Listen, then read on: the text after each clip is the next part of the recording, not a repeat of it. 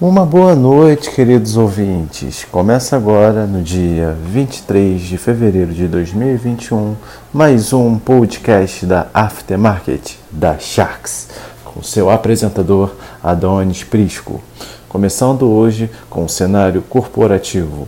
O índice Ibovespa fechou em alta de 2,27% aos 115.227,46 pontos. Foram negociados aproximadamente 48,2 bilhões de reais, sendo integralizados mais de 5,5 milhões de negócios. A maior alta foi da Eletrobras All N One. A companhia fechou em alta com o avanço da medida provisória da privatização, que permitirá o BNDES iniciar os estudos sobre a desestatização da companhia.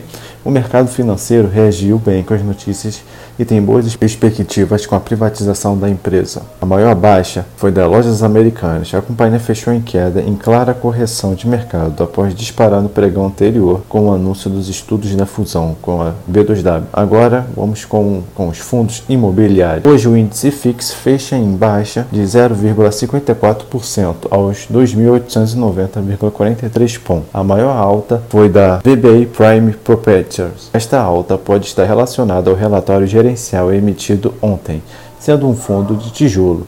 De lajes corporativas, basicamente 100% dos contratos do fundo são ajustados pelo IGPM nos últimos 12 meses, sendo segundos, apresentando 0% de vacância. 64% dos seus contratos de locação com vencimento para mais de 2030, seu DY, vem apresentando um aumento pequeno nos últimos meses. Isso faz com que este fundo possa ter sido considerado atrativo para novos cotistas, fazendo assim que seu preço de mercado tenha aumentado. A maior baixa foi da XP Corporate Macaé. Ainda sem novidades sobre este fundo, sofre com a saída da Petrobras de seu único imóvel desde o ano passado. O valor da cota do mercado está a R$ 38,36, enquanto o valor patrimonial por cota está a R$ 74,37, sendo seu valor de mercado quase a metade do preço.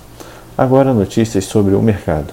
Após uma sequência de três quedas, o mercado alivia a tensão encerrando com otimismo devido à inclusão dos postos, rodovias e aeroportos em programas de desestatização. Agora, notícias sobre o governo. O senador Márcio Brita apresentou o substitutivo da proposta de emenda constitucional, a PEC, emergencial, que será votada na quinta-feira. A PEC estabelece o estado de calamidade pública de âmbito nacional, que permite a adoção de um regime extraordinário fiscal, financeiro e de contrações. Assim, durante o período de calamidade, o governo não precisará apresentar contrapartidas fiscais para o aumento de despesas ou renúncias fiscais. A Fundação Oswaldo Cruz anunciou, anunciou que mais de 2 milhões de doses da vacina desenvolvida com a parceria entre a Universidade de Oxford e a farmácia AstraZeneca AstraZeneca devem chegar ao Rio nesta terça-feira. O Instituto Butantan, em São Paulo, também anunciou que vai entregar 2,7 milhões de doses da Coronavac, produzida em parceria com o laboratório chinês Sinovac nesta semana. Sobre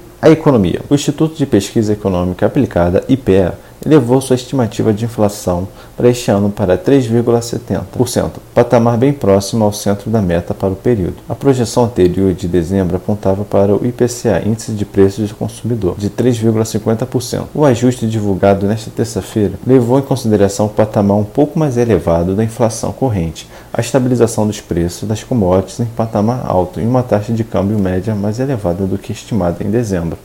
Segundo o IPA, ao incorporar as novas estimativas de commodities e câmbio, as estimativas da inflação de alimentos e demais bens livres sofrem ajustes e passaram respectivamente de 3% para 4,6% e de 2,7% para 3%. O governo federal publicou o decreto presidencial que qualifica empreendimentos rodoviários, portuários e aeroportuários para o programa de parcerias de investimento. Também estão incluídos empreendimentos públicos federais dos setores portuários e aeroportuários no Programa Nacional de Desestatização, PND. O Ministério da Infraestrutura ficará responsável pelos estudos de modelagem e a Agência Nacional de, de Aviação Civil, ANAC, pelos atos executivos necessários à desestatização. Notícias internacionais. O presidente do Federal Reserve Jerome Powell afirmou o comprometimento do Banco Central norte-americano com políticas monetárias acomodatícia, até que a economia se recuperasse dos efeitos da crise do, do Covid-19. Powell também minimizou os riscos, os riscos inflacionários de um eventual pacote fiscal que vem sendo negociado pelo governo junto ao Congresso, montante de 1,9 trilhões de dólares. Muito bem, meus caros ouvintes.